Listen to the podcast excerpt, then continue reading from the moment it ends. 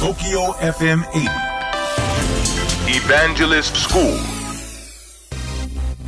東京 FM エヴァンジェリストスクール2月11日放送分のポッドキャストをお届けしたいと思います、えー番組の中ではですね引き続き IoT のお話をお届けすることができました、えー IoT はこの世の中のあらゆるものがネットワークにつながるというそういう考え方ですから、まあ、どんどんどんどん、えー世の中が便利になるはずなんですよね。便利になるはずということで番組中でもさまざまな便利になるシーンをお伝えしました、まあ、それが社会のインフラである例えばトイレだったり駅の設備だったりエレベーターだったりエスカレーターだったりいろいろなものがインターネットでつながって便利になりますよという話でした。今東京は2020年に向かってさまざまな設備が作られようとしているんですが、まあ、そういったところにもですねこの IoT がどんどんどんどん入ってくるんですね。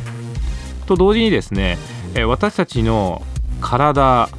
あるいは生き物も IoT の一つになるわけなんですが、え少し今日は違う角度でお話をするとそれらのデータが無数に格納されることにおいてリスクはないのかって話をお届けしたいと思うんですね、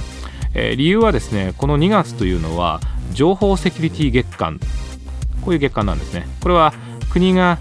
情報に対してちゃんと安全性や、ま、危険のないような取り組みをしていきましょう。ということを語りかけている月間なんですね、まあ、私たちの世の中のあらゆるデータがインターネット上に流れて蓄えられていくわけですからそれが漏れてしまったりそれを使って悪いことをしようという、まあ、そういう人が出てきたらですね良くないわけですね。それに対して対策を打つ必要があります。例えば格納されるデータを暗号化する。格納されるデータは他の方でアクセスすることができないようにしっかりユーザー名とパスワードを管理をする。そしてそのデータをどこかで使われてるんじゃないかな。それがちゃんとチェック発見できるような仕組みにすると、まあこういった安全性が確保されていかないとこれからちょっと怖くなるかもしれませんね。パソコンにウイルスが入って乗っ取られたってことがありますがこれからはもしかしたら電車が乗っ取られるかもしれません。もしかしたら ATM が乗っ取られるかもしれません。怖いのは信号機が乗っ取られるとかですね、まあトイレが乗っ取られるぐらいだったらいいんですけど信号機が乗っ取られるあるいは救急設備や病院の設備が乗っ取られてしまう。そして自由に使われてしまう。となりますと私たちの命平和を、まあ、大きく脅かす問題になりますから IoT は今セキュリティの強化とともに語らなければいけないと。こういうふうになってきてますね。東京 FM エヴァンジェリストスクールは毎週土曜日深夜12時30分から乃木坂46の若月由美さんと一緒にお届けをしております、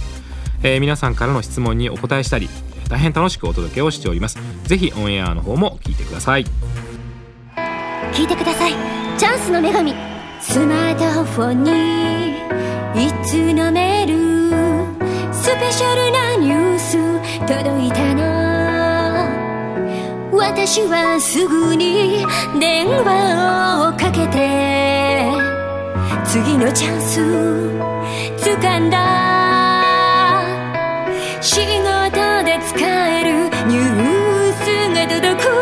そうチャンスの女神日経電子版。ビジネスチャンスを手に入れよう。日本経済新聞電子版。